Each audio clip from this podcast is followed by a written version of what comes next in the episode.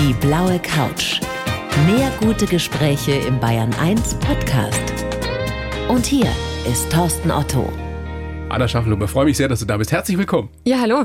Frau Lehrerin. Ja, jetzt sind wir sehr, sehr ungewohnt an. Du kommst gerade aus der Schule, gell? Ja, genau. Ich bin direkt hergefahren. Was hast du denn für Stunden gehabt? Ah, halt Mathe. Mathe. Du bist Genau, Mathe, Mathe. und, äh, und Mathe, Wirtschaft, Wirtschaft, und Recht. Recht und BWR. Genau. Wow. Ganz beliebte Fächer. Ja, die Zahlenvariante, das stimmt. Mei, ich mag das gern, wenn es logisch ist und die Lösungsschritte dann doch kürzer sind. Wie so ein riesiger Aufsatz, das ist dann tatsächlich meins.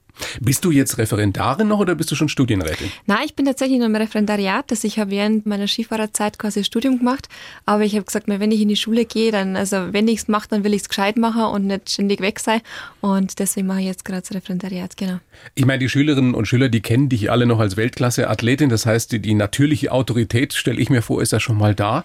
Wie ist der Respekt dir gegenüber? Also wie gehen die mit dir Ähm, um? Ja, ich sage mal ganz am Anfang, also es war tatsächlich total unterschiedlich. Also es waren einige Schüler, die habe ich erst beim Autogramme schreiben kennengelernt und dann im Klassenzimmer. Es hat aber auch andersrum tatsächlich gegeben. Mal, Ich glaube, ganz am Anfang waren einige dabei, die wegen dem Rollstuhl schon mal am Anfang still waren und einfach erstmal, okay, was kommt denn da? Mal so ein bisschen abwartend waren. Also die kannten dich nicht. Genau, also es hat beides gegeben Ja. tatsächlich. Also welche, die erstmal so ein bisschen abwarten waren und so, na, was kommt denn da? Es hat aber auch einige gegeben, die mich vom Skifahren her gekannt haben und ja, da war es anfangs am Start. Ich meine, die einen haben den anderen wahrscheinlich dann erzählt, wer du bist und was du alles erreicht und gemacht hast. Also insofern stelle ich mir vor, ist da wahrscheinlich kein großes Problem aufgetreten. Aber ist es nicht trotzdem für Schüler und Schülerinnen, da sind ja Lackel dabei, dann mit 1,90, 2 Meter wahrscheinlich, Ja. 16 in der Realschule, wenn, wenn du immer zu denen aufschauen musst? Tatsächlich, das ist tatsächlich immer so. Ich war da total aufgeregt am Anfang, weil es ja wirklich ist, dass jeder einzelne Schüler außer ein paar Fünfklässler, ich muss immer aufschauen zu denen. Und das ist schon sehr seltsam, wenn du jemanden schimpfst, der auf dich runterschaut. Ich habe aber auch gemerkt, es macht der Ton aus, wie du mit der Person sprichst und ja, wie der Umgang miteinander ist. Und ich muss tatsächlich sagen, es macht gar nichts aus. Hast du das in irgendeiner Weise thematisiert, warum du im Rollstuhl sitzt, dass du im Rollstuhl sitzt? Oder haben die von sich aus vielleicht sogar gefragt?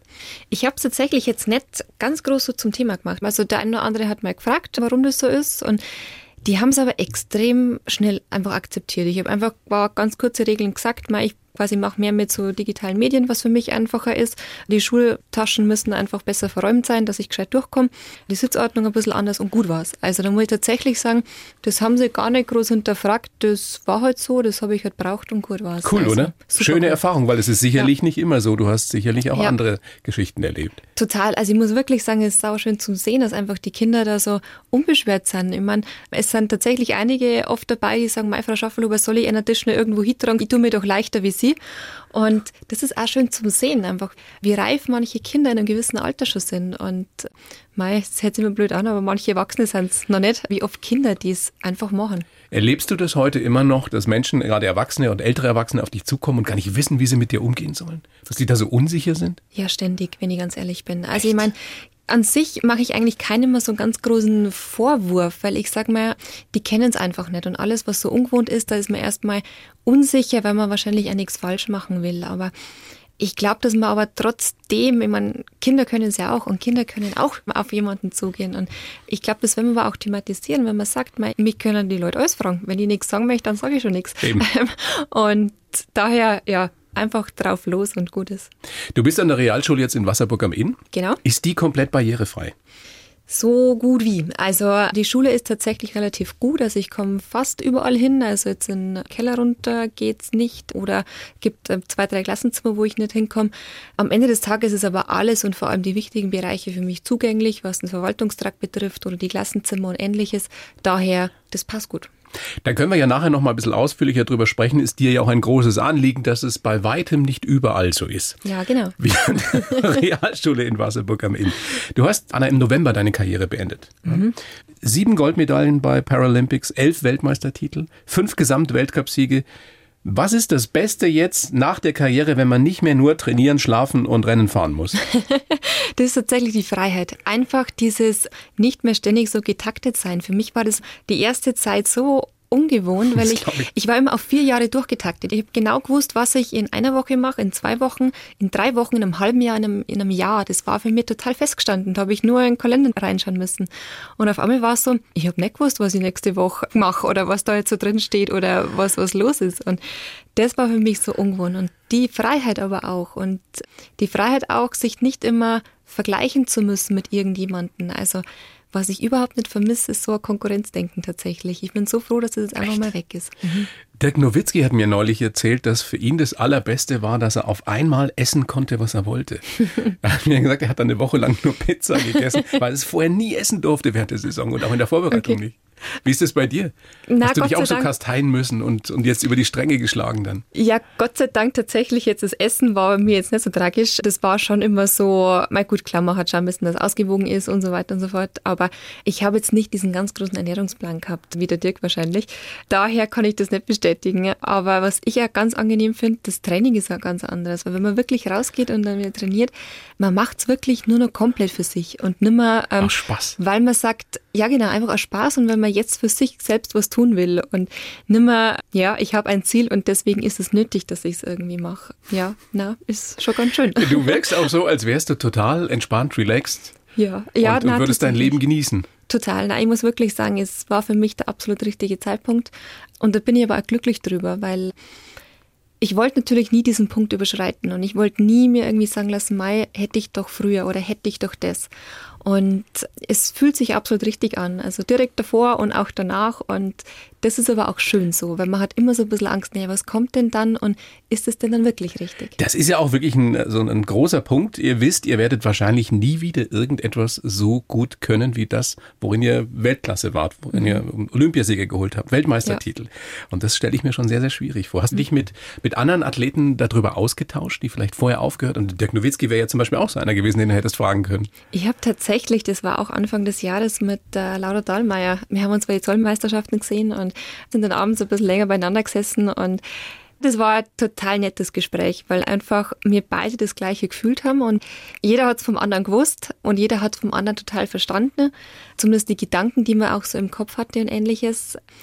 Und das war schön. Die Laura hat mich komplett verstanden und ich habe komplett die Laura verstanden. Und das gibt es in dem Bereich jetzt einfach wenig und umso schöner war tatsächlich der Abend. Also den, glaube ich, vergesse ich nicht so schnell. War es ein feuchtfröhlicher Abend oder seid ihr nur bei Wasser gesessen? Äh, das war nett. Verstehe. Den Rest malen wir uns aus. Na, so tragisch war das nicht. Anna, was war denn letztendlich, wenn du es auf den Punkt bringst, der Grund für dich aufzuhören? Einfach kein Kick mehr, keine Motivation mehr? Na, Motivation, glaube ich, ist das Falsche, es war kein Reiz mehr da für mich. Also für mich war es tatsächlich die Jahre davor immer, ich habe das ganz große Ziel gehabt, ich wollte die Goldmedaille gewinnen. Dann war es einfach, Mai habe ich immer so kleine Ziele im Kopf gehabt, wo ich gesagt habe, das habe ich noch nicht und das noch nicht und das noch nicht. Und auf einmal hatte ich den Punkt gehabt, wo ich für mich gesagt habe, das war das, was mir beispielsweise nur immer gefehlt gehabt hat in meiner Karriere. Und auf einmal hatte ich diesen kleinen Haken bei mir im Kopf. Und dann gab es keine und Haken mehr. Ja, es hat sich komplett angefühlt. Und ich wusste dann für mich so, mein, ich kann jetzt nur noch bestätigen. Und das wollte ich auch und das habe ich auch im Pyeongchang gemacht, aber immer nur sich selbst zu bestätigen. Da hat mir der Reiz jetzt tatsächlich gefehlt und ich wollte einfach eine neue Herausforderung und mehr auch noch was Alltäglicheres. Und deswegen habe ich gesagt, jetzt ist gut. Du hast im Dezember den Bayerischen Verdienstorden gekriegt. Mhm. Unter anderem Thomas Müller hat ihn auch gekriegt. Ja, genau. Was bedeutet dir so eine Auszeichnung? Mal, das ist schön. Also das ist natürlich nichts, mit dem man irgendwie rechnet, wo man in seinem Kopf, wie ich gerade gesagt habe, einen Haken macht, überhaupt nicht. Das ist total schön, wenn man von außen einfach so eine Anerkennung erfährt. Das ist eine Wertschätzung von dem, was man geleistet hat. Und das ist was anderes, wie eine Medaille zu kriegen, weil das ist tatsächlich das, auf das du hingearbeitet hast. Und das andere ist, ich nenne es mal so ein Zucker, also ein kleines Plus hm. irgendwie. Hast du mit Thomas Müller ein bisschen gequatscht an dem Tag? Ja, ganz kurz. War auch sehr nett. Er ist ja auch ein guter Typ. Ja, na total. Also sehr natürlich. Hast du jetzt schon diesen Rücktritt eine Minute bereut? Nee. Anna, gab es irgendeinen Moment, wo du dir gedacht hast, ah, jetzt wird's mich doch wieder? Na, nie. Also, nee, nie tatsächlich. Gibt's ähm, nichts, was du vermisst? Ja, also doch, ich sage jetzt mal in dem Sinne, ich wünsche mir definitiv nicht mehr die Karriere zurück. Klar, was cool war, ich meine, wenn jemand anders ins Büro gegangen ist, dann bin ich halt auf den Berg aufgefahren. Und ja, da oben regnet es und stürmt es auch total oft, das muss man auch dazu sagen, aber es gibt eben auch so Tage wie, glaube ich, heute in den Berg, wo es einfach blauer Himmel, Sonne und du weißt, das ist jetzt dein Job und das ist deine Leidenschaft, die du zum Beruf gemacht hast. Und Klar, manchmal denke ich mir, cool, und darf mir jetzt auch reizen und dann wieder. Aber trotzdem weiß ich, wenn ich das hätte, wie der restliche Tag sonst noch abläuft und was aber noch alles dahinter steckt, außer dieser eine Moment am Start oben. Und dann denke ich mir, nee, so will ich es nicht mehr zurück. Da habe ich es lieber weniger, aber ich genieße es anders. Jetzt fährst halt ins Lehrerzimmer nach Wasserburg am Inn Ja, und gehst genau. dann ins Klassenzimmer. aber trotzdem nochmal die Nachfrage, wie holst du dir jetzt deine Kicks? Ich meine, ihr Weltklasse-Athleten, Athletinnen, ihr seid ja darauf gepolt, dass ihr dieses Adrenalin braucht. Wo kriegst du das jetzt her? Ich muss tatsächlich sagen, ich weiß gar nicht, ob ich es nur so brauche. Echt? Also, na, tatsächlich. Es ist jetzt nicht so, dass ich sage, mir ist total langweilig. Also kann ich wirklich echt nicht sagen. Es sind immer wieder so kleine neue Dinge, neue Projekte, die man auch so im Kopf hat und dann auch entwickelt und macht. Und Zum Beispiel? ich habe jetzt ein eigenes Camp seit letztem Jahr, es ist das Grenzenlos Camp. Und, Inklusionscamp? Ähm, genau, genau. Dabei geht es darum, dass Kinder und Jugendliche mit und ohne Behinderung ähm, eine gemeinsame Woche verbringen. Da geht es viel um Sport, um Medien, aber auch ganz viel um Inklusion und Persönlichkeit. Und das ist einfach was, was mir ganz am Herzen liegt. Und da, wo ich dann ja auch sehr, sehr gerne einfach Energie dann auch reinstecke. Und ja, das ist tatsächlich mir. Also jetzt nicht mehr, äh, Adrenalin ist da jetzt nicht dabei, aber eine Herzensangelegenheit. Genauso wann- wie Skifahren Wann Herzensangelegenheit. gibt's denn, wann gibt's denn, Anna, im Klassenzimmer noch Adrenalin? Also was fordert dich immer noch am meisten jetzt als Lehrerin? Am meisten fordert. Boah, das ist total schwierig zu sagen. Wenn es irgendwelche Stresssituationen gibt oder du einen zusammenscheißen musst? ich weiß nicht. Mal, es sind so viele kleine Dinge im Alltag. Also ich sage mir klar, vor allem jetzt am Anfang, du wirklich da jedes Ding nochmal eigens erarbeiten musst und du einfach jetzt noch nicht auf einen Fundus zurückgreifen kannst. Das ist am Anfang die große Herausforderung, sage ich jetzt mal. Mal, ich finde es ganz ehrlich, ich habe lauter Menschen vor mir sitzen und ich fände es furchtbar schlimm, wenn da immer alles super ruhig wäre und keiner mal einen Witz macht und keiner mal einen Schmarrn macht. Und das fände ich total schlimm, weil da sitzen wirklich Menschen und das finde ich das Schöne an dem Ganzen. Deswegen, Welche Klasse unterrichtest du? Ich habe querbeet durchgehabt. Im ersten halben Jahr war ich überwiegend in achten und neunten Klassen. Gottes Willen. und bin quasi jetzt Wie- dann wie fünf, schaffst du sieben, das? neun. Mit den ganzen Pubertieren da. Ganz ehrlich, mir macht es echt Spaß, weil so viel zurückkommt. Ich glaube, du bist Ähm, eine großartige Lehrerin, hey. Ja, ich weiß noch nicht. So entspannt. Hast einen Zuhörer irgendwie, der anruft? Ja, wir haben jetzt, Vielleicht äh, irgendein Schüler. Franz, 16, aus Wasserburg am Inn. Ja, die Anna. Ja, na, weiß ich nicht. Ich gebe mein Bestes und mache mit Sicherheit nicht alles richtig. Und ihr habt euch ja auch noch eine andere, vielleicht noch größere Herausforderung gestellt. Du hast erstmal geheiratet. Und jetzt Ja. baut ihr gerade. Ja, genau. Mhm. Ja, bist du deppert. Ja. Du weißt, dass Beziehungen da auseinandergehen können dabei. Ja, ich habe da mal was gehört. Die Gefahr Nee, besteht bei euch nicht. Na, wir sind uns wirklich glücklicherweise sehr, sehr einig in dem, was wir machen. Und wir haben einen wirklich wunder, wunderbaren Bauleiter, mit dem man zu jeder Tages- und Nachtzeit, wenn was ich super gut ratschen kann. Und das passt wirklich gut. Und ich habe eher das Gefühl, es schweißt uns noch mehr zusammen, weil es schön ist, selbst was zu entwickeln und zu bauen und sehen, wie die Zukunft weiterhin noch so ein bisschen entsteht. Und ja, wir freuen uns auf den Einzug. Ich habe das Gefühl, es läuft verdammt gut bei euch. Ja, gerade schon, ich mag es gar nicht verschreien. ja, eben. Klopfen auf Holz. Ich gebe dir jetzt mal den Lebenslauf rüber, den ich für dich geschrieben Ja, habe, Anna. gern. Du liest den bitte vor und sagst mir danach, ob das ein gescheiter Schmarrn ist oder ob das so halbwegs bin hinhaut. ich aber gespannt. Bitteschön. Pass auf. Ich heiße Anna Schaffelhuber und war eine Medaillensammlerin. Für meine Fans und auch viele Experten war ich der Star unter den Paralympicsportlerinnen. Trotz meiner Querschnittslähmung habe ich von klein auf alles mit meinen Brüdern zusammen gemacht. Keine Herausforderung zu groß. Ich war auf Baumhäusern, war Fußballtorwart und bin alleine durch Australien gereist. Aber die größte Freiheit habe ich immer beim Skifahren gespürt. Nach meiner Sportkarriere sind Barrierefreiheit und Inklusion meine großen Themen. Da muss noch viel passieren bei uns. Aber ich bleibe meinem Motto treu. Geht nicht, gibt's nicht. Ja, so viel Schmarrn ist da gar nicht dabei. Nicht mal ein bisschen Schmarrn. Nee, Na? das haut alles so hin, oder? Ja, Medaillensammlerin? Kann man so sagen. mei, die Leitsongs. Ich habe mich selber nie so gesehen und ich habe es nie gezählt für mich persönlich. Du weißt nicht, wie viele du hast insgesamt? Mei, die großen äh, Titel weiß ich schon, aber tatsächlich muss ich da auch sagen, auch nur weil ich gefragt worden bin, immer wieder. Und dann habe ich es halt irgendwann mal Zeit. Wo hängen die Aber- alle? Ja, die sind aktuell in der Kiste. ne? Für das, dass wir irgendwann dann umziehen. Ich muss aber tatsächlich auch sagen, da haben meine Brüder mich öfters aufgezogen. Ich habe ganz lange Goldmedaille von Sochi unter dem Autositz immer liegen gehabt. Echt? Ja, tatsächlich, weil ich einfach ganz viel unterwegs war zu der Zeit. Und ja, ich habe es immer braucht im Auto und dann habe ich es halt gleich lassen. Und mein, wo ich dazu Aber die liegt muss, da jetzt immer noch unter dem Autositz? ich glaube nicht, ne? Du weißt es nicht, wo die Goldmedaille von Sochi ist? Ja, doch, grob schon, doch. Ich glaube, die ist daheim.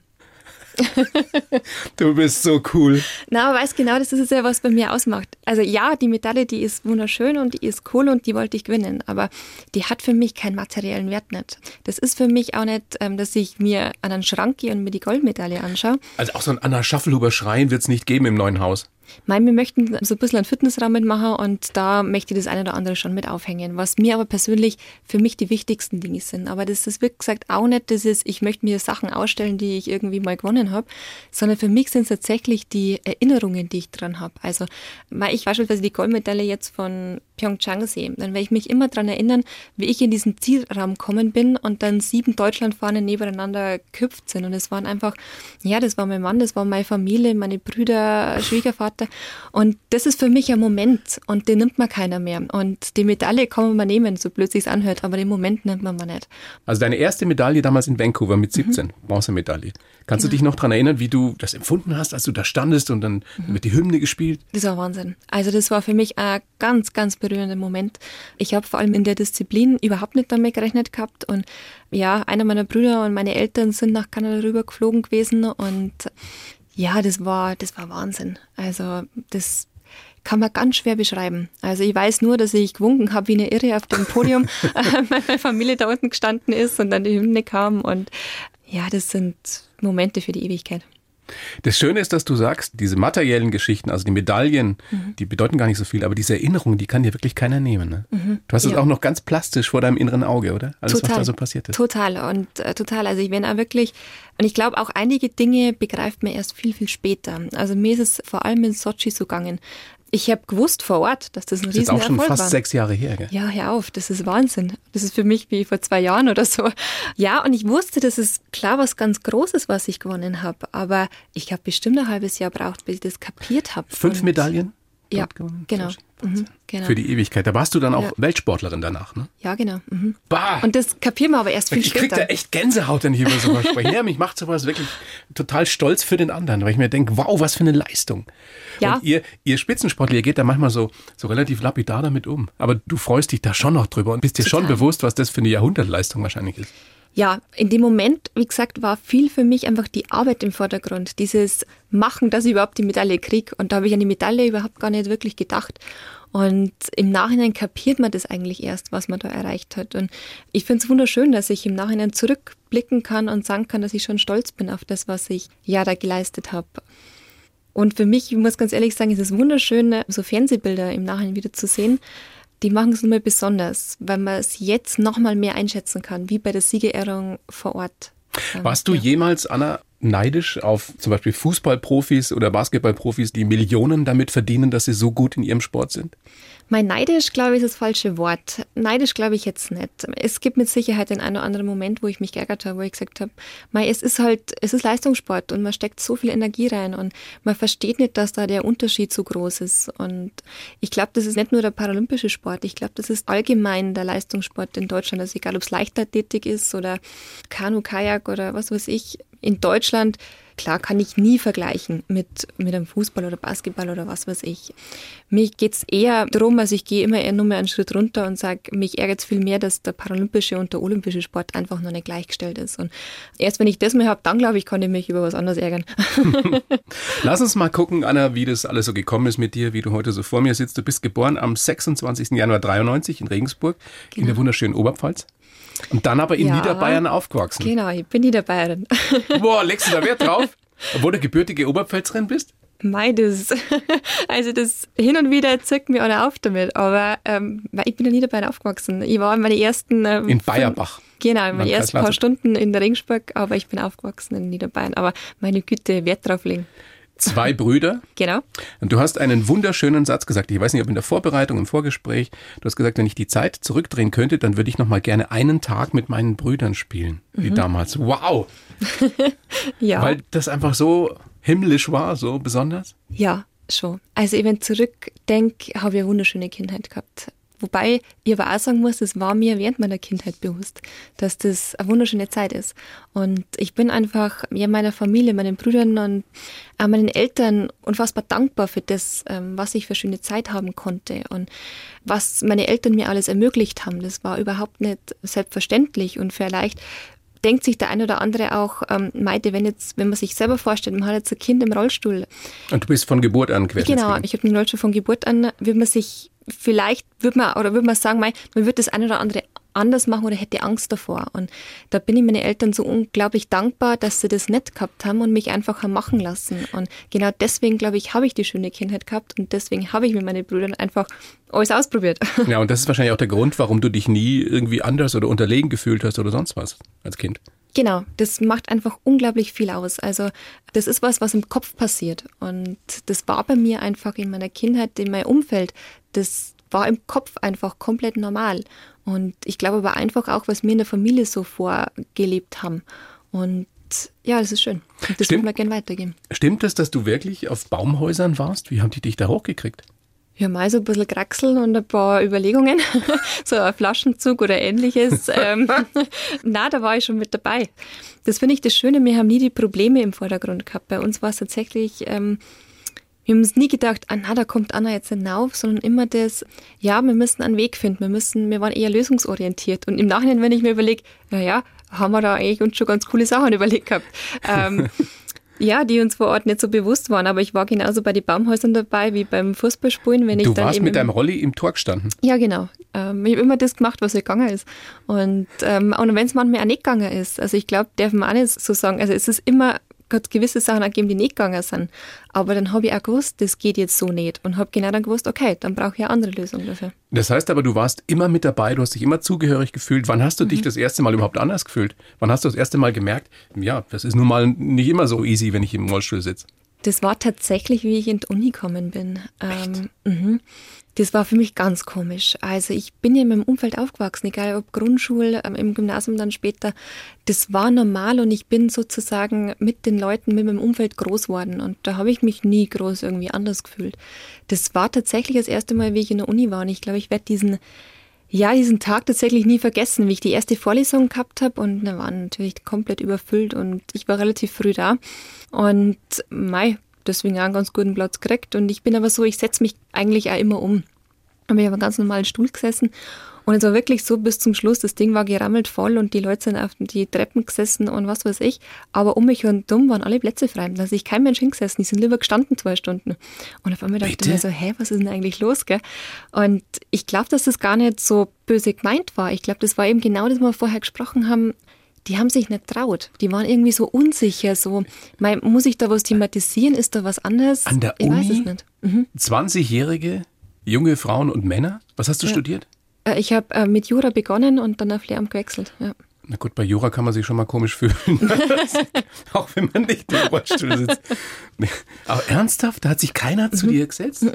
Nee, und das Hast du war. mal gefragt, warum? Oder Na, ich habe tatsächlich nie gefragt, also die Leute dann direkt angesprochen, da war ja keiner. die waren ja alle ein paar Treppen weiter oben. Es war ganz, also es war, ich nenne dieser eine Tag, das hat sich schon auch ein bisschen durchzogen. Also egal, ob es verschiedene Seminare waren, verschiedene Vorlesungen und so weiter. Weil wenn man dann mit den Leuten ein bisschen ähm, länger beieinander war, mit denen ins Gespräch gekommen ist, dann hat sich das schon gegeben. Und dann, deswegen glaube ich ja, dass es eher eine Berührungsangst war, wie jetzt was, das was böse gemeint war. du bist nach dem Abi ganz allein nach Australien. Ja, Ist es da wirklich anders gewesen als bei uns? Oder ist es da anders? Tatsächlich, also ich war damals, ja, direkt nach dem Abi, habe einen Rucksack gepackt sozusagen und ich weiß noch, dass ich am Flughafen gestanden bin und mir gedacht habe, ja, das ist schon ein ganz großes Projekt, was ich mir davor nicht so überlegt habe, dass das jetzt ähm, doch was Größeres ist. Auch da haben deine Ähm, Eltern wieder gesagt, mach ruhig. Ja, mei, ich glaube, ganz glücklich und freudetaumelnd waren sie jetzt nicht, aber sie haben mich machen lassen und das war für mich wichtig. Und ich muss sagen, die Zeit war Wahnsinn, weil ich wirklich sagen muss, ich habe in den ganzen Wochen nicht ein Problem gehabt vor Ort. Und das habe ich Wahnsinn gefunden, weil es einfach immer irgendeine Möglichkeit gegeben hat. Also es Weil war, die Menschen so hilfsbereit sind oder woran liegt Genau, also die Menschen waren einfach unfassbar hilfsbereit und das war einfach gang und gäbe, dass es irgendeine Möglichkeit gab für jemanden mit dem Rollstuhl. Ich meine, klar hat es das einmal gegeben, dass, also ganz in der Regel hat es Rampen gegeben, Rampen, einen Aufzug und was weiß ich, aber wenn es es nicht gegeben hat, dann war da halt, mei, egal ob es ein Schild war, wo man sich melden kann, wenn man Hilfe braucht, oder ob es ein Klingel war oder irgendwas anderes. Aber es gab immer die Möglichkeit, dass man sich Hilfe irgendwo geholt hätte. Und ob es im größten ich sage jetzt mal ganz blöd gesagt, Busch irgendwie war. Es hat immer Möglichkeit gegeben. Und ich war in irgendeinem Urwalddorf oben, das hat funktioniert.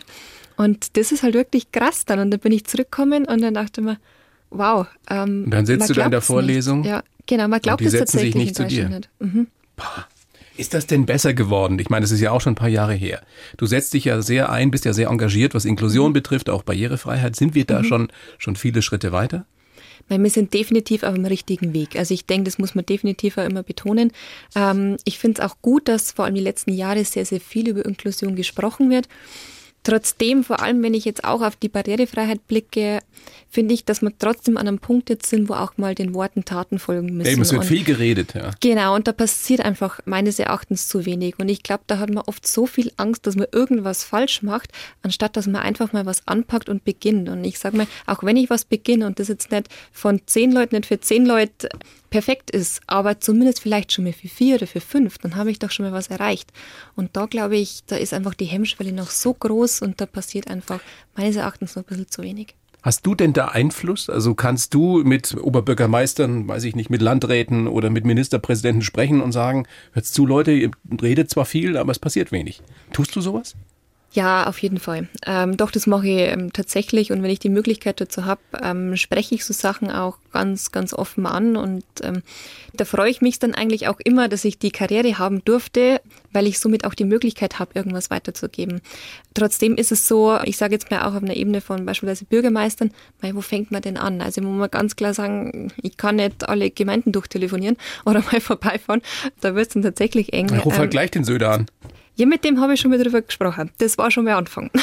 Und? ähm, Mei, das darf natürlich immer sehr gern noch konkreter sein. Und mir ist es natürlich klar, dass man einem Gespräch keine Lösung findet von heute auf morgen. Es ist trotzdem schön, wenn man dann nachhaltig in einem Gespräch bleibt. Ich ähm, arbeite momentan auch sehr viel mit dem Sozialministerium zusammen mhm. und das ist schön, dass man dann trotzdem merkt, da kommt jetzt auch was zurück und es geht in die richtige Richtung. Mir ist total bewusst, dass das nicht von heute auf morgen geht und das erwarte ich gar nicht. Ich erwarte nur, dass ich sehe, dass was beginnt. Weißt du, was ich mir gerade denke, Anna? Was du dir, glaube ich, in den Kopf gesetzt hast, das wird in den allermeisten Fällen auch passieren und umgesetzt. Schauen wir mal. ich möchte dich nicht zur Gegnerin haben. Aber du bist, das ist toll, dieses Kämpferische, was du hast und dieses, dieses, ja, geht nicht, gibt's nicht. Ja, das war schon immer von mir ein Motto, ja. Das soll weiter so bleiben. Übrigens, wenn ich so eine Lehrerin gehabt hätte wie du in Mathe, dann wäre aus mir vielleicht auch noch was geworden. Naja. Also, du machst das, glaube ich, alles gut und, und richtig. Ich wünsche euch viel Spaß beim Einzug in das neue Haus. Dankeschön. Bleibt gesund. Ja. Danke. Familienplanung ist wahrscheinlich noch nicht. Man muss noch nichts überstürzen. step by step. Bist dann neu jung. Du bist 27. Ja, genau. Ja. Gut, lasst euch Zeit, äh, lasst euch gut gehen und ähm, viel Erfolg bei allem, was du so treibst, speziell bei diesen wichtigen Themen eben Barrierefreiheit und Inklusion. Vielen herzlichen Dank. Ganz lieben Dank. Die blaue Couch, der Bayern 1 Talk als Podcast. Natürlich auch im Radio. Montag bis Donnerstag ab 19 Uhr.